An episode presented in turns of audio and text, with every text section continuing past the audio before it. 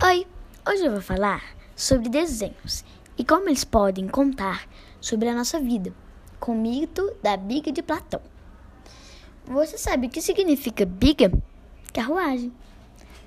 Às vezes, nossos desenhos mostram um amor por nossos pais, pela natureza, pelos nossos bichos.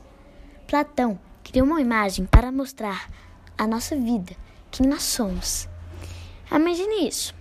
Você em cima de uma carruagem, segurando as rédeas de dois cavalos. Um cavalo representa sua coragem para fazer o bem, o outro, seus desejos e apetites. As mãos segurando as rédeas, seu pensamento. A carruagem, o corpo humano. Você é o ser que conduz a carruagem. Platão conta que o homem com sua carruagem procura a verdade, mas, de repente, um dos cavalos fica desobediente e começa a brigar com o outro. Tudo vira maior confusão. O homem não consegue dominar os cavalos. Os cavalos ficam nervosos. O caminho está perdido.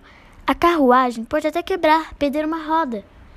Assim fica a nossa vida quando não aprendemos a educar nossos cavalos para seguir o caminho que escolhemos.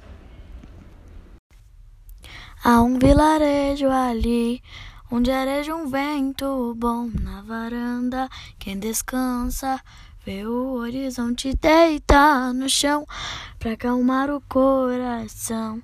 Lá o mundo tem razão, terra de heróis, lares de mãe. Paraíso se mudou para lá, por cima das casas cal.